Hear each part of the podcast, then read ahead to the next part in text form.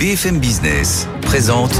Tous les jours, j'entends quoi? De nouvelles solutions, de nouvelles entreprises, de nouvelles levées de fonds. Mais c'est extraordinaire. J'ai dit qu'il y a un vrai souci, il faut créer de l'emploi. Je suis assez d'accord avec ce qui a été dit. Il suffit d'écouter BFM Business. Voilà, magnifique. Guillaume Paul, Audrey Tcherkov. Good evening business. Allez, 19h, on est reparti. C'est la deuxième heure de Good Evening Business en direct. Rebonsoir Audrey. Rebonsoir Guillaume et rebonsoir à tous. On a une super bonne nouvelle ce soir. Oui. La France va accueillir les Jeux Olympiques. Ah, C'est pas encore certain. de 2030, en hiver. Oh, c'est presque fait. Allez, euh, candidatures suisses et suédoises ont été écartées. Euh, Ça se présente très très bien, là, disons-le comme ça. On va voir ça avec Justine Vassogne dans, dans un instant.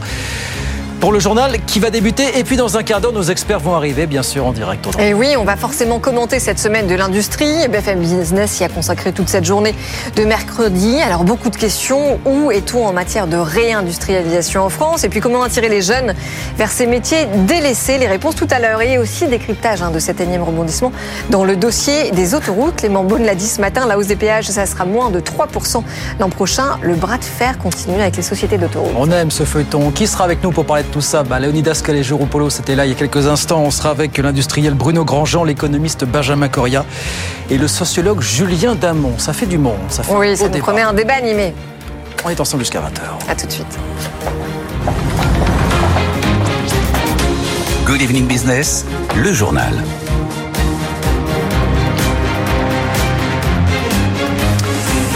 Donc c'est officiel depuis tout à l'heure, la France est quand même très très bien partie pour accueillir les Jeux Olympiques euh, d'hiver. Le CIO a effectivement écarté les candidatures suisses et suédoises. On voit tout ça avec Justine Vassogne.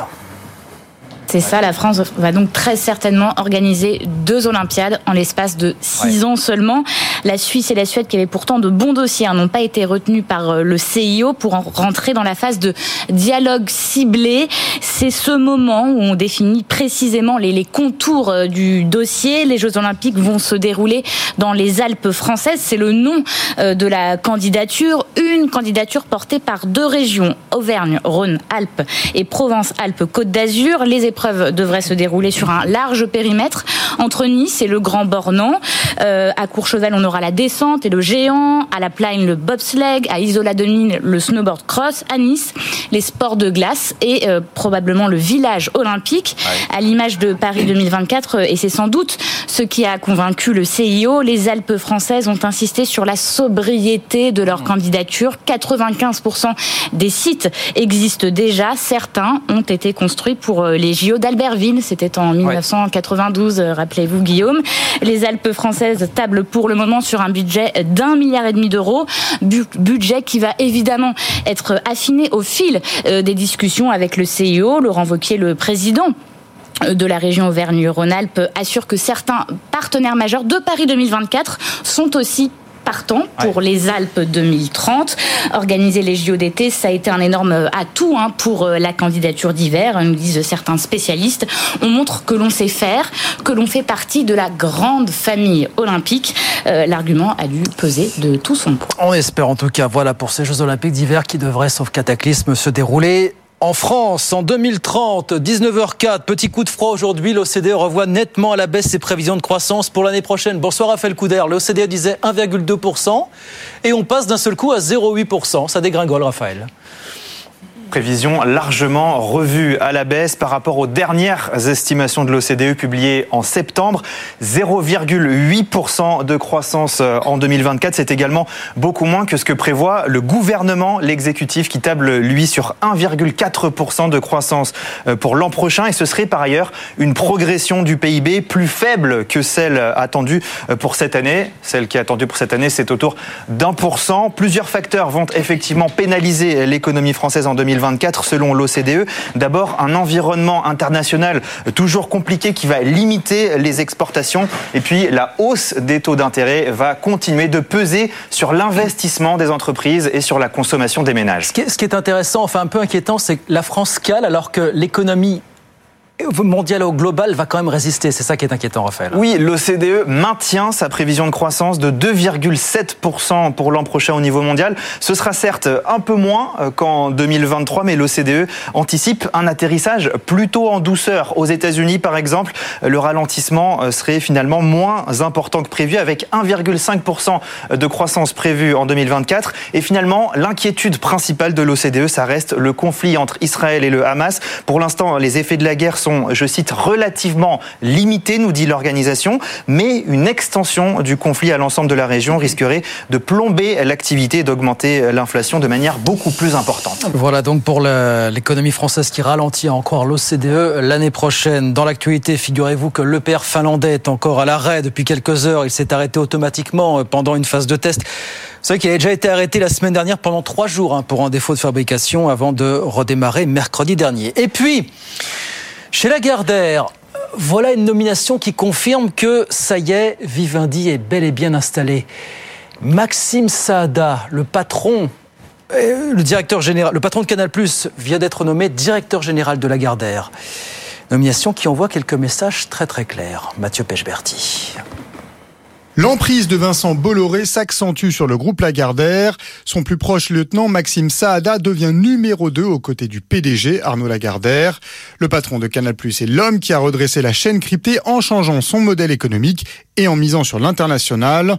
L'arrivée du bras droit de Vincent Bolloré isole encore un peu plus Arnaud Lagardère qui occupera ses fonctions jusqu'en 2027.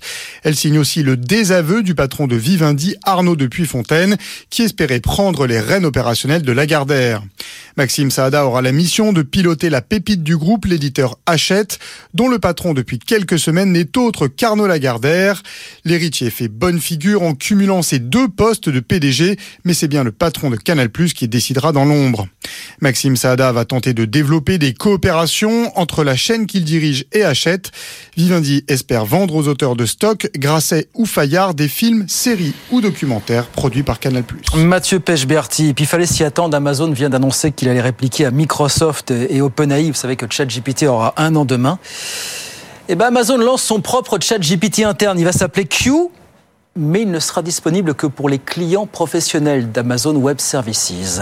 Nathan Cocampo. Microsoft à ChatGPT, Google à Bard et maintenant Amazon à Amazon Q.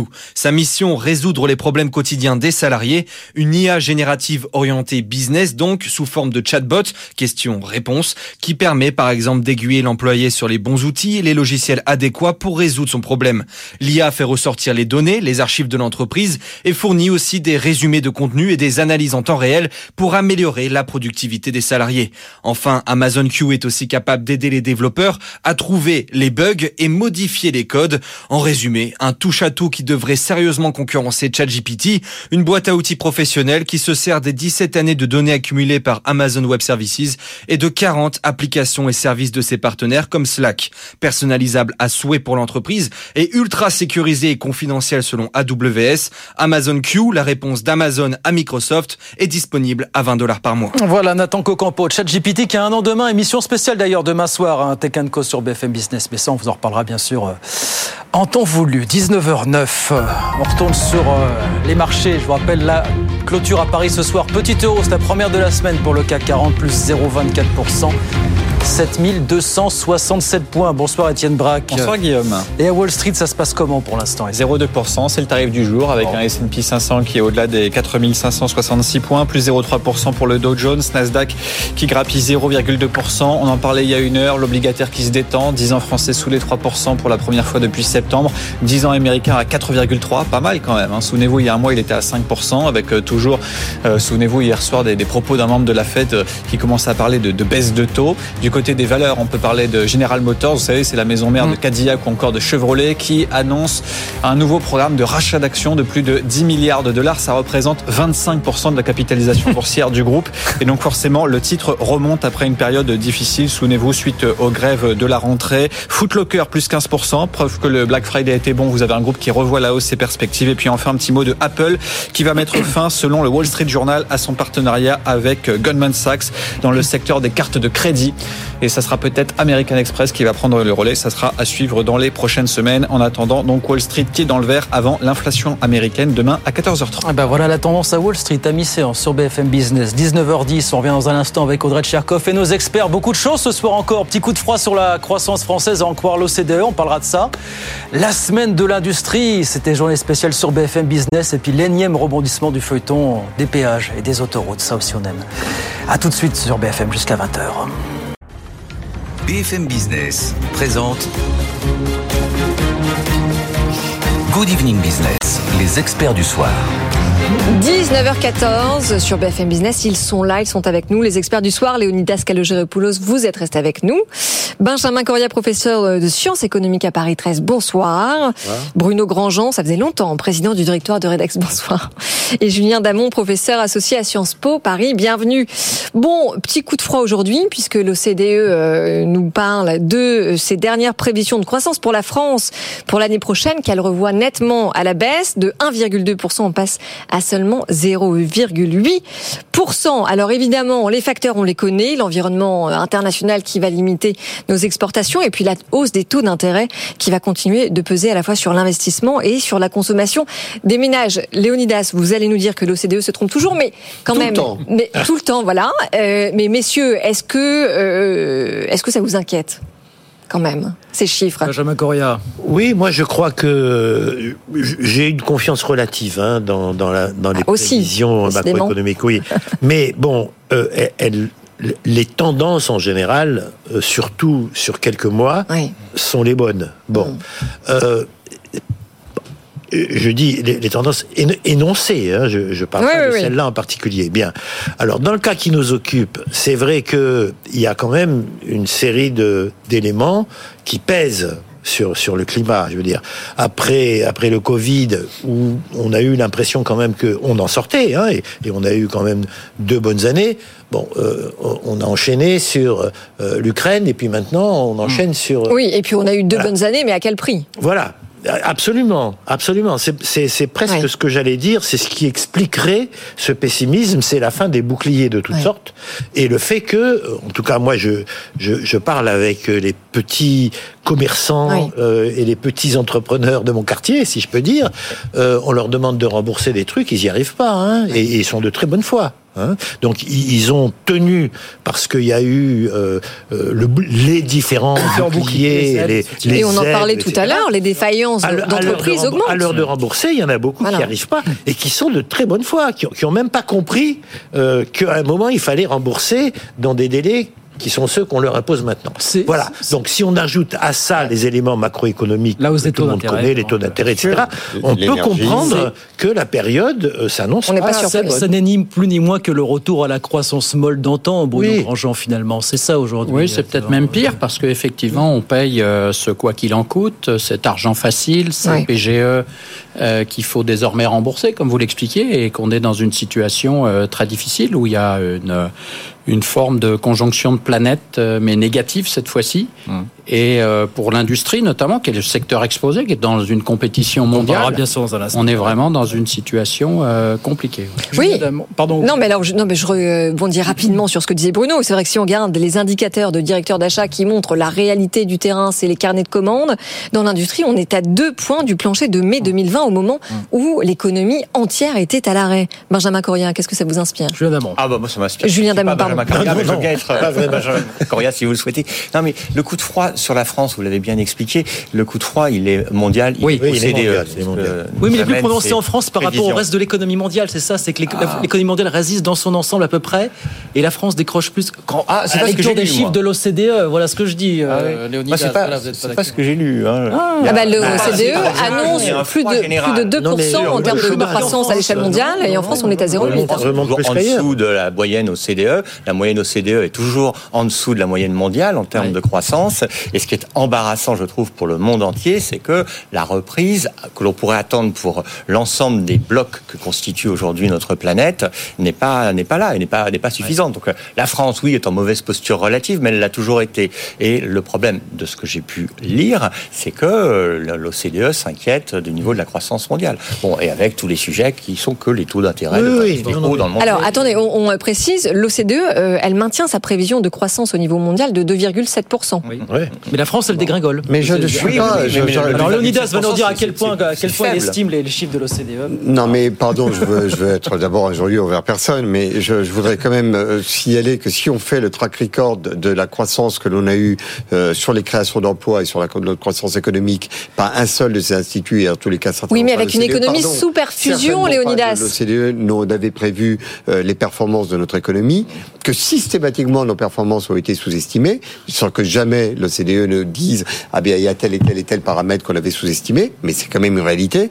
Et pour ce qui est de, du facteur qui me semble le plus important dans la dynamique de notre croissance, qui est l'innovation, il n'y a pas un seul modèle économique qui ait intégré l'innovation dans les prévisions euh, euh, de croissance. Je pense que ces chiffres prennent en considération une réalité qui est indubitable, ça tangue, à cause de tout ce que l'on a dit, les prix de l'énergie, euh, les taux d'intérêt, euh, mhm. euh, l'environnement international, tout ça est exact. Donc il n'est pas, il, ne peut pas être envisageable que ça n'affecte pas nos chiffres, que ça casse la dynamique dans laquelle nous sommes empruntés. Je ne le pense pas.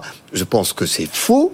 Je pense que nous avons, d'ailleurs, objectivement, un phénomène économique que les économistes et que les macroéconomistes. Non, mais ce, que j'aimerais bien comprendre quand même, parce que vous, vous, vous, vous, dites. tous les microéconomistes Oui, oui, d'accord, mais vous dites que les, créations, que le nombre de créations d'emplois et le nombre de créations d'entreprises ont fait mentir toutes les prévisions. Certes, très bien, On, est d'accord avec ça. le mur des faillites, tant annoncé, euh, n'est pas encore arrivé, mais on avait une économie sous perfusion et tout ça s'arrête. C'est la fin des boucliers. Excusez-moi. Donc forcément, ça va avoir un impact sur l'économie et la conjoncture.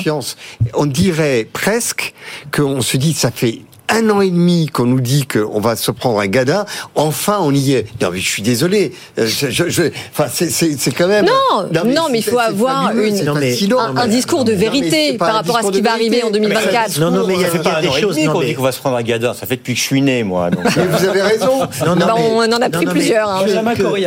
Que que on soit réservé par rapport à un certain nombre d'annonces de l'OCDE etc je le suis aussi. Voilà, dans le couloir, on, on, on, partageait notre scepticisme sur les annonces de la macroéconomie. Mais il y a quand même des choses euh, qu'il faut considérer. Bien.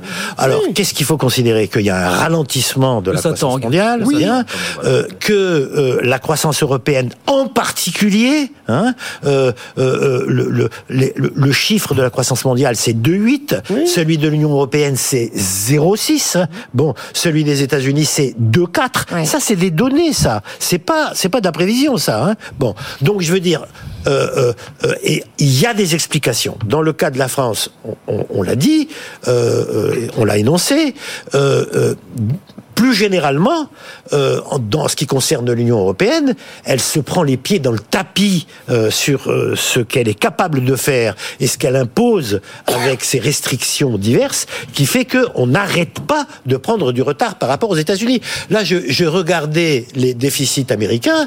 on est entre 7 et, et, et 12 ou 13 euh, des, déficits publics. Pendant ce temps, c'est la bataille pour revenir aux 3%. Mmh. Donc, ça, qu'on soit pour ou contre, hein, mais, ça s'explique. Ça s'explique. Grandjean, une fois qu'on a fait le constat que ça tangue, pour reprendre l'expression de, de Léonidas Kalogiropoulos, qu'est-ce qu'on fait? Voilà, je, on a tous en tête la petite phrase d'Emmanuel Macron la semaine dernière réveillez-vous. Voilà. Est-ce que ça veut dire qu'il faut accélérer On est très réveillé. Est-ce qu'il faut accélérer sur les réformes? Qu'est-ce qu'on enchaîne? C'est poursuivre, accentuer, accélérer la politique de l'offre, qui a été totalement remise au, placard là depuis le second quinquennat. Ah, vous me dites qu'elle a été remise au placard, ah bah, carrément. C'est une évidence. C'est une évidence. la politique de l'offre, c'est fini. La CVAE, on peut se la garder. Les oh, euh, charges euh, au-dessus de 1,6 ou 2,5 SMIC, c'est même pas la peine d'en parler. chef d'entreprise qui parle. Euh, c'est la fin. On nous demande même, et c'est absolument grotesque, de spécifier nous-mêmes quelles sont les simplifications que l'on aimerait obtenir. Ah non, attendez. Alors que l'État passe son temps à à, à avoir des injonctions contradictoires, c'est-à-dire qu'on veut à la fois être compétitif, simplifié, et en même temps on veut sauver la planète tout seul. On veut améliorer euh, la bienveillance, la diversité, euh, les, euh, l'inclusion, etc. La- Et le la le bio- terme d'efficacité a disparu totalement des radars.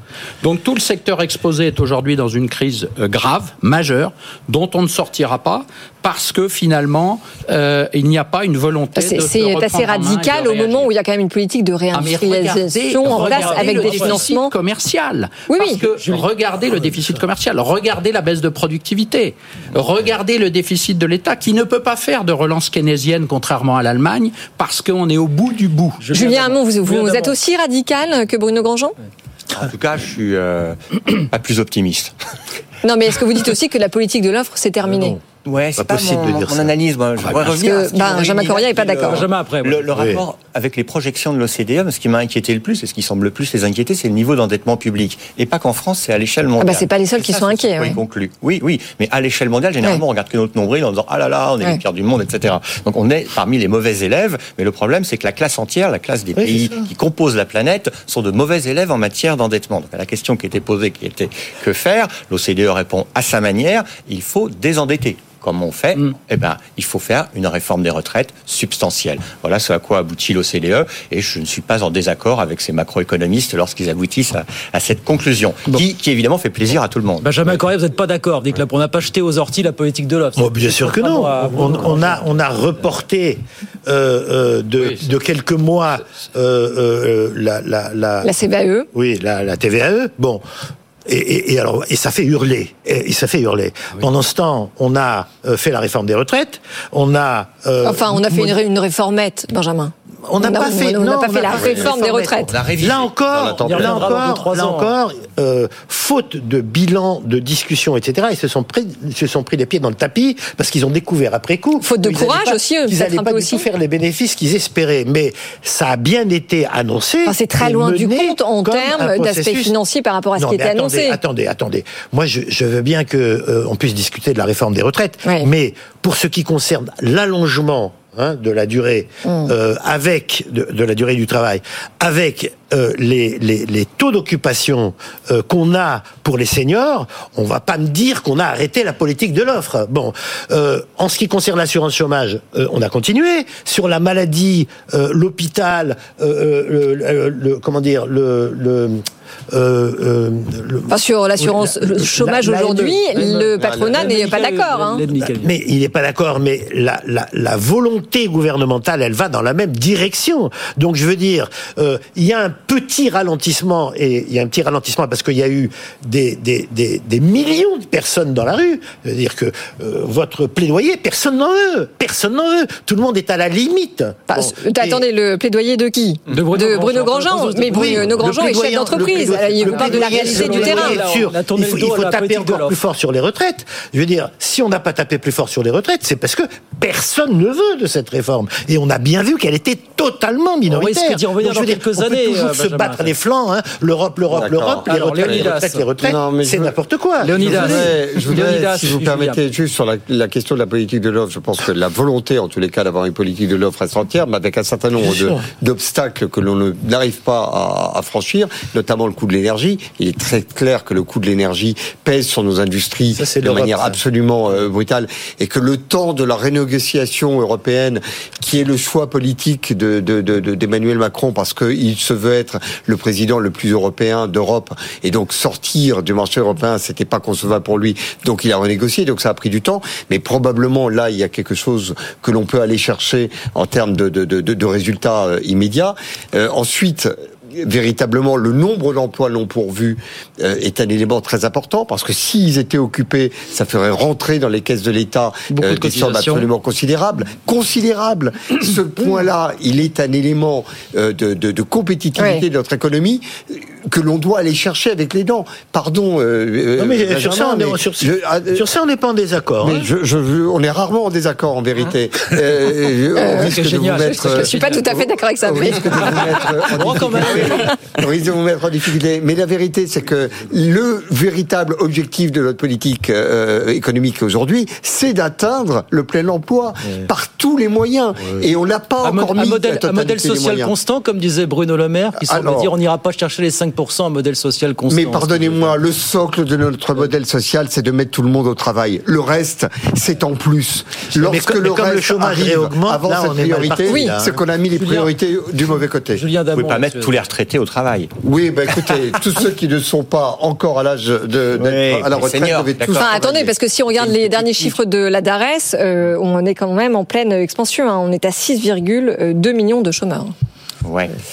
Julien. dont ceux qui euh, ont quand même une activité. Mon sentiment, toujours pour rester sur le rapport de l'OCDE, puisqu'on a eu l'occasion de le regarder, c'est que nous sommes encore les mauvais élèves de la classe en matière de chômage. C'est pas un scoop. Nous sommes autour de 7%, ça augmente un tout petit peu. L'OCDE est au socle que nous cherchons à atteindre, c'est-à-dire euh, à 5%. Donc là où je vous suis parfaitement, c'est que le combat, c'est celui-là. C'est celui-là. Ceci dit, euh, notre modèle euh, social pêche principalement par euh, les retraites. Il pêche parce que les retraites, c'est en gros la moitié des dépenses euh, sociales. C'est le quart de l'ensemble des dépenses qui De reposent sur des Ouais. prélèvements euh, obligatoires. C'est une singularité française que d'avoir 20 ans que nous passons à la retraite. Très bien pour les retraités, très bien pour nous tous. Si, Ah, bien toutes, si nous arrivons à ça. Mais si, ceux qui vivent à la retraite à 20 ans. retraités, mais si, c'est formidable. Sans On va lui. faire. Bah, le travail, c'est la santé, non, ils hein, normalement, Julien. Une économie, alors c'est vrai, de la consommation, c'est eux qui Allez. vont faire des croisières. Non, mais- La formule, c'est aujourd'hui, les voyages forment la vieillesse grâce aux retraites. Plus sérieusement, il y a des singularités du système de retraite français qu'on n'a pas pu faire passer dans le débat public. Allez, pause, comme on dit euh, dans cette émission. Il est 19h30. On revient dans un instant, bien sûr. hein. À tout de suite. BFM Business présente Good Evening Business, les experts du soir. 19h35 sur BFM Business, autant vous dire qu'on ne s'est pas arrêté pendant la pub. On parle tout de suite de réindustrialisation avec Léonidas Calogéropoulos, Benjamin Coria, Julien Damon et Bruno Grandjean. Donc ça y est, on est dans la semaine hein, de l'industrie. Vous savez que BFM Business y a consacré toute la journée euh, en ce mercredi. Et Roland Lescure, le ministre délégué en charge de l'industrie, était ce matin justement sur notre chaîne. La semaine de l'industrie, c'est plus de 5000 événements cette semaine dans toute la France pour sensibiliser les, les jeunes, notamment à ces métiers qui ne trouvent pas preneur. On en parlera dans un instant. Alors, je ne sais pas si on va pouvoir écouter Roland Lescure, oui, qui lui, qui a trouvé les mots ce matin pour faire la promo de, de l'industrie. C'est pas mal, écoutez. Trois sujets. Un, montrer que l'industrie, ça décarbone. Parce qu'on a toujours l'image que l'industrie, ça pollue. En fait, l'industrie, c'est la seule manière de décarboner en créant de l'emploi. Deux, vous l'avez dit, ça paye. De salaire moyen dans l'industrie, 250 euros de plus qu'ailleurs. Et surtout, ça progresse. Quand vous rentrez sur un niveau, en général, vous progressez parce que les carrières sont plus dynamiques. Et troisième point, c'est de moins en moins pénible. On a encore cette image de l'industrie avec euh, des, des, des, des métiers, des postes extrêmement pénibles. Je ne vais pas vous dire que c'est la vie rose dans l'industrie. On a des horaires de travail parfois un peu difficiles, mais c'est beaucoup moins pénible que c'était. Allez voir des usines, mesdames et messieurs, vous verrez qu'aujourd'hui les usines sont euh, robotisées, sont euh, extrêmement passionnantes à faire avec des métiers qui sont souvent des métiers assez technologiques.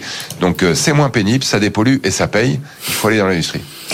Alors ça dépollue et ça paye. Non, il a raison de le rappeler mais- puisque ça paye euh, quasiment plus 15% par rapport aux Oui. autres secteurs. Non, il y a Mais quelque D'un point de chose- vue marketing, Pardon. c'est pas mal quand même. Léonidas, les créations d'emplois et les créations d'usines sont positives, mais ça commence à fléchir parce que la croissance faiblit. Oui, mais pardonnez-moi, euh, on a un sujet qui est le sujet de la décarbonation, et je trouve qu'il a raison de commencer par ce point-là, parce que il est en train de dire, en substance, c'est un domaine dans lequel il y a du sens.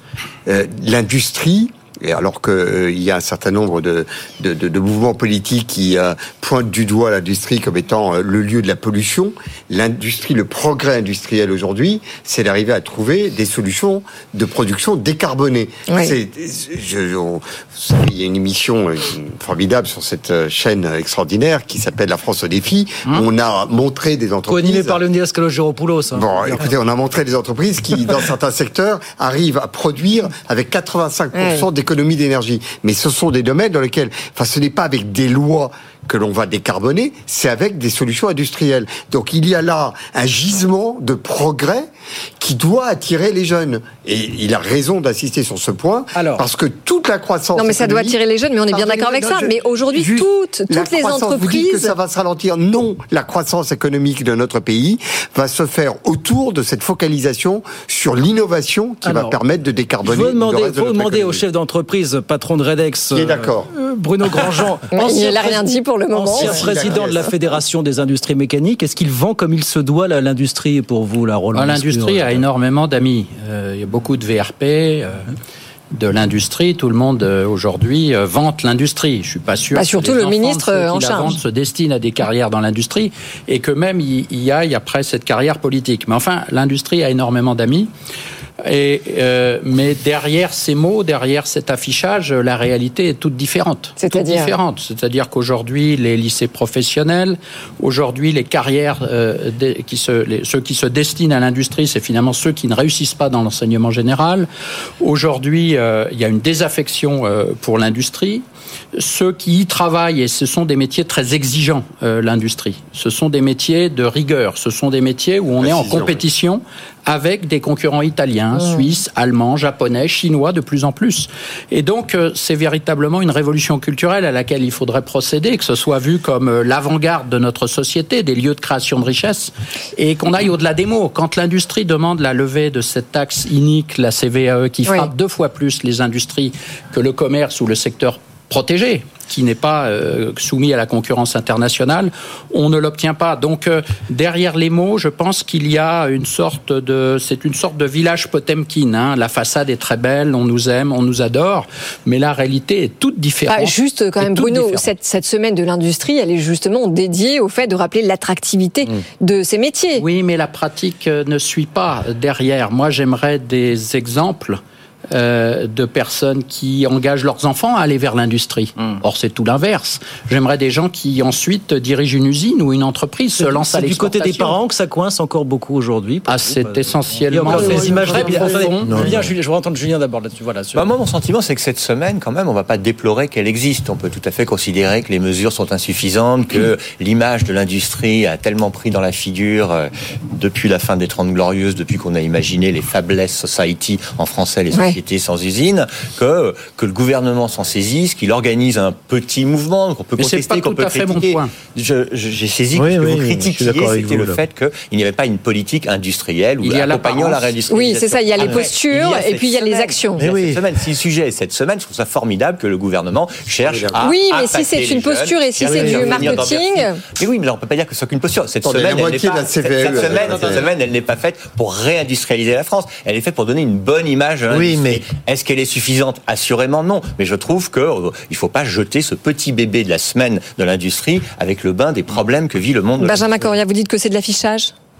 Oui, c'est ce que je crains, mais euh, paradoxalement, ou pas, pas du tout Vous êtes d'accord avec Bruno Grandjean Vous êtes d'accord d'accord. Eh ben. Bon, moi, il se trouve que j'ai écrit en 1991 hein, un livre qui s'appelait Made in France. Hein. vous voyez, j'étais pas en retard.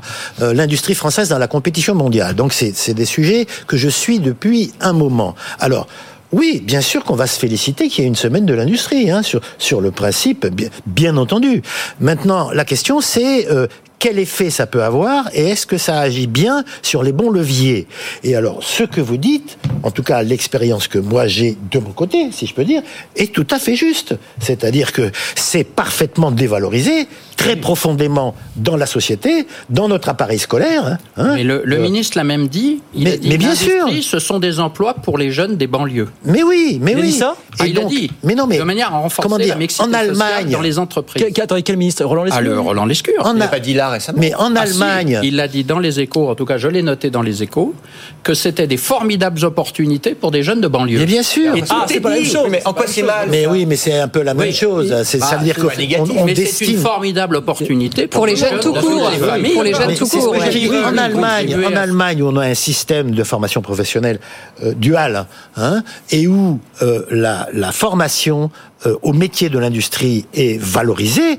Il y a un vrai statut, le Germanmeister, hein, l'ouvrier professionnel euh, de l'atelier allemand, c'est quelqu'un. Oui, et ça donne. c'est une fierté donne- nationale. ça donne. Bon, Ouais. on n'a pas du tout ça. Oui. Euh, je, je veux pas. Je veux après après un point d'accord. Je vais quand même euh, in- indiquer une chose. Dans un pays dans lequel, dans 50 branches professionnelles, les les les les les les, les minima négociés dans les classifications sont en dessous du SMIC, ça, ça va tuer qui l'industrie? Pas, pas à l'UIMM. Vous savez, Non, non, mais il y en a on est très 50 il y en a au-delà. 50 en France. On est très au-delà. On a même Non. un statut qui est beaucoup Oui, plus oui. favorable Non, que non, celui mais- de la fonction publique dans mais, plein de mais, domaines. mais Bon. ça concerne Par aussi exemple, toute une, non mais ça concerne aussi toute une série de branches industrielles. 60 000. Ceci pour dire quoi? Que Ouais. oui, il faut se féliciter d'une semaine de l'industrie, mais il faut appliquer euh, les mesures, les incitations, etc.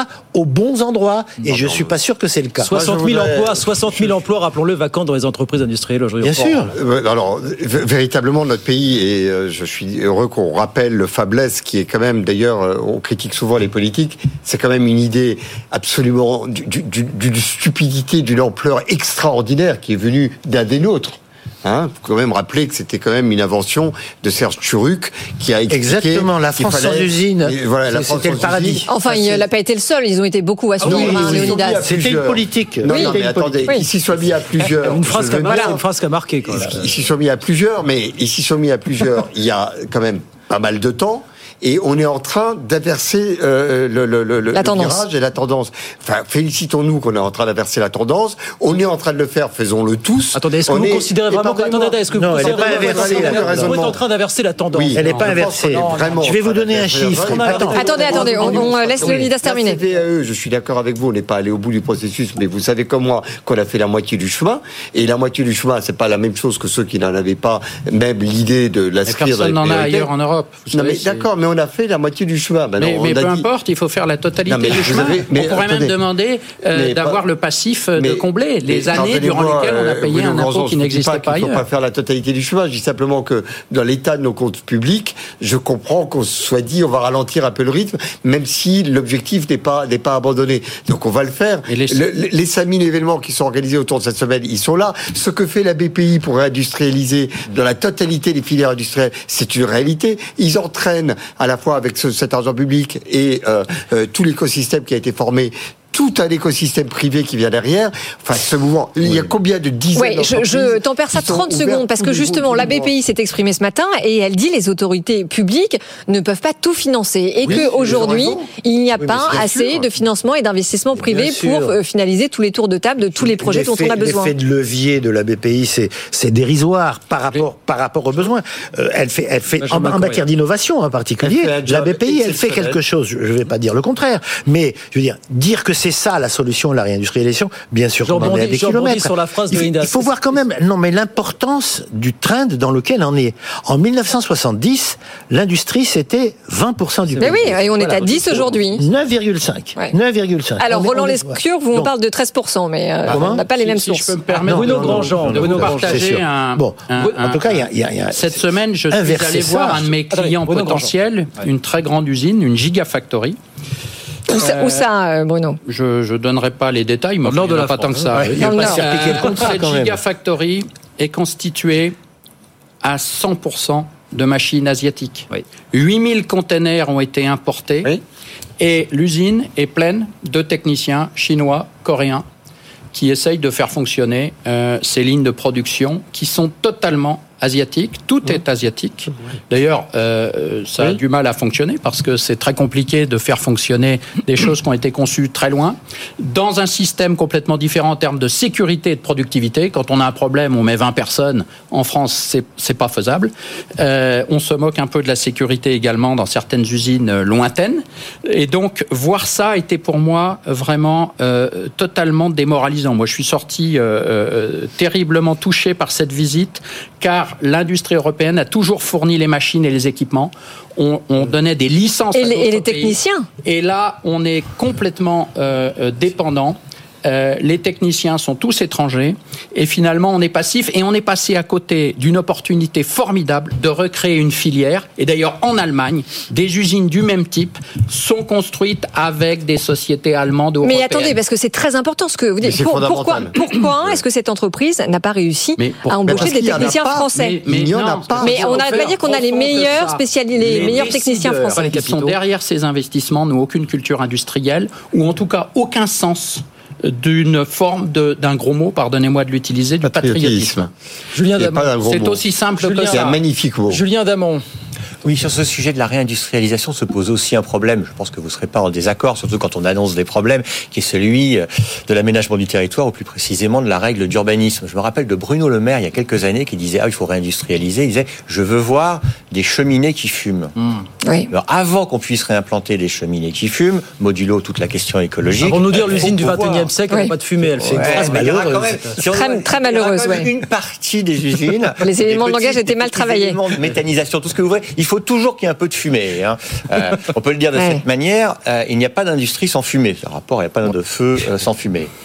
Oui, mais euh, enfin, on est bien d'accord. Juste, Lé- Léonidas, vous êtes aussi d'accord pour dire qu'aujourd'hui, le frein principal, en dehors du manque de financement privé, c'est euh, la pénurie de main d'œuvre. Les compétences, effectivement, on a. Mais pardonnez-moi, euh, Audrey, mais vous imaginez aussi l'extraordinaire opportunité en termes de croissance pour venir à l'OCDE avec tout ce qu'on a à reconstruire. On a tout à reconstruire, tout. Oui, et la transition écologique et le marché Donc, du attendez, siècle. On est d'accord avec ça. C'est un chantier extraordinaire. Et puisqu'on est des patriotes tous ici, vous compris, eh bien, euh, cette aventure, elle est enthousiasmante et elle est, pardon, mais pour les 20 ans qui viennent, faut quand même pas s'imaginer qu'on va reconstituer les capacités. Oui, mais la réalité du terrain, c'est aussi ce que Bruno Grandjean vient de dire avec cette méga factory qui est composée de. Chinois. On va pas le décréter. Et lorsqu'on a besoin d'usines et qu'on veut les Oui. installer en France, la première chose dont on a besoin pour les installer, c'est d'aller chercher les machines-outils là où elles sont. Malheureusement. et d'embaucher local. Et non, mais.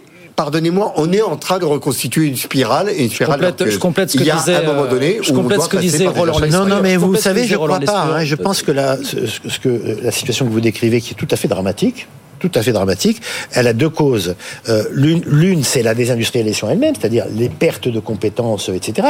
Mais l'autre cause, c'est que même quand il y en a, et dans ce domaine il y en a, euh, euh, la politique dite d'attractivité, c'est d'offrir hein, le maximum à des investisseurs étrangers, y compris sans aucun contrôle sur qu'est-ce qu'ils Oui, vont fabriquer, qui vont faire exonération travailler. CVAE, Mais évidemment, mais évidemment, ce que, excusez-moi, euh, là encore, de reprendre cet exemple, les Allemands ne font jamais. Ce que les Allemands ne font jamais. La politique d'attra- d'attractivité euh, pour les Allemands, c'est un gros mot. C'est un gros mot. Il y a une politique euh, industrielle, de développement de filières, de formation de capacité. Ça, oui. L'attractivité où, euh, en échange d'une livraison clé en main, on vous donne tout et Oui, on vous laisse ça, faire non. tout, ça n'existe pas. Leonidas. Et, et- et- et- et je pense que, et je pense, non, non, mais on n'est pas d'accord. Non, mais je sais bien, si, je mais, je dis que c'est pas comme ça qu'on va réindustrialiser Non, la France. c'est que le- chemin parfait, linéaire et cristallin, il n'existe pas. Donc, effectivement, Bien il est un sûr, peu bien sinueux. Si à chaque fois qu'on est un tout petit peu sinueux, vous dites, voyez, c'est pas parfait. Non, c'est pas parfait. Non, non, je dis pas que c'est pas parfait, je dis que c'est tout faux. Bon, ben, d'accord. Ah, bah, donc, on est en désaccord. C'est beaucoup plus grave. La politique d'attractivité bon. qui consiste à donner euh, aux Chinois et aux Taïwanais clé en main une vallée euh, de travailleurs étrangers, c'est tout faux. Enfin, ça peut exagérer quand même ce que vous dites. Bah, c'est un peu exagéré et en Euh, même non, temps, moi, ça illustre parfaitement ce que dit. Bruno Mais Grandjean disait. hein. Par une anecdote, mais globalement, c'est compliqué de faire venir travailler Eh oui. les Chinois sur des usines, sur des, des, des fils de production en France.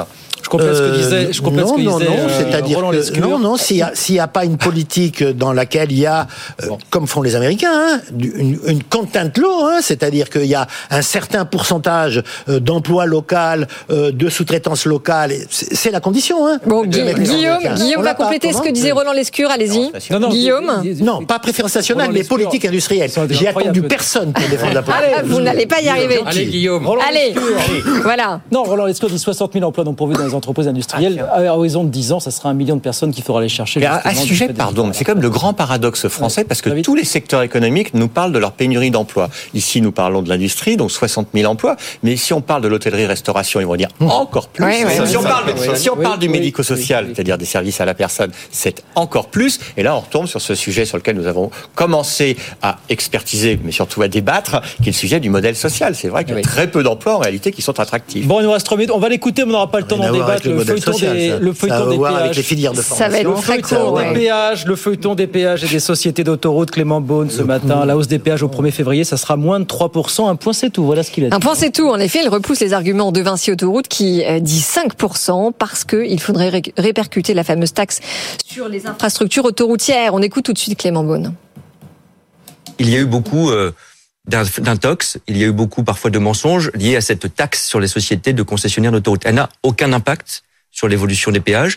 Certaines sociétés d'autoroutes ont dit ça va faire augmenter ou C'est le cas de Vinci. Hein. Vinci Oui. vous dit non, non, ce sera 5% Bah non. parce qu'il faudra euh, bien compenser la taxe sur les super profits des sociétés d'autoroutes. C'est non. Je vous le dis clairement, c'est pour ça que je voulais vous le dire tôt. Il y aura une augmentation qui est chaque année au 1er février en vigueur. Elle sera beaucoup moins forte que l'an dernier et elle sera inférieure à 3%. Donc pas Si de Vinci, si Vinci vous dit nous on augmente de 5%, vous l'en, vous l'en empêcherez. Absolument, parce vous que en avez les moyens. Oui, parce que c'est l'État qui, à la fin, prend un texte juridique qui valide cette évolution des péages. Et voilà. Ah oui, et bah, le 1er février, c'est la date traditionnelle hein, d'augmentation des péages d'autoroute. 2024, on n'y coupe pas. Et de toute façon, apparemment, si c'est que 3% l'année prochaine, 2025, on sera à 7%. Un mot chacun. Il reste une minute là, pour quatre.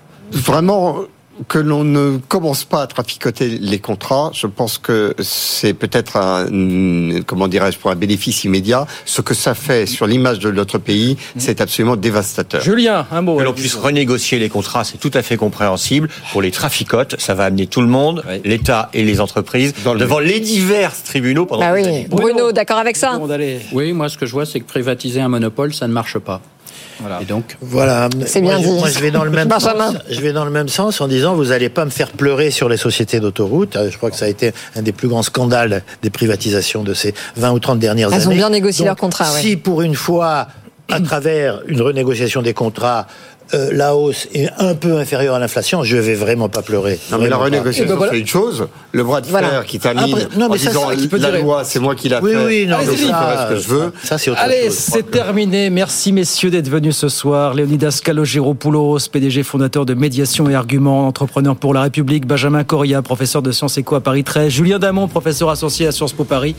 Et Bruno Grandjean, président directeur de Redex. Merci messieurs d'être venus ce soir sur BFM Business. 19h55, c'est fini. Eh oui, comme tous les soirs, c'était trop court. La bonne nouvelle, c'est que le débat est à retrouver. Ça s'affiche sur vos écrans avec le QR code. Sinon, c'est bfmbusiness.com. Et puis, l'autre bonne nouvelle, c'est qu'on se retrouve demain soir. Bien sûr, c'est une bonne nouvelle. On se retrouve demain soir, 18h-20h, en direct pour de nouvelles aventures. Tech Co, François Sorel et toutes ses équipes dans un instant pour vous accompagner. Bonne soirée sur BFM Business. À demain.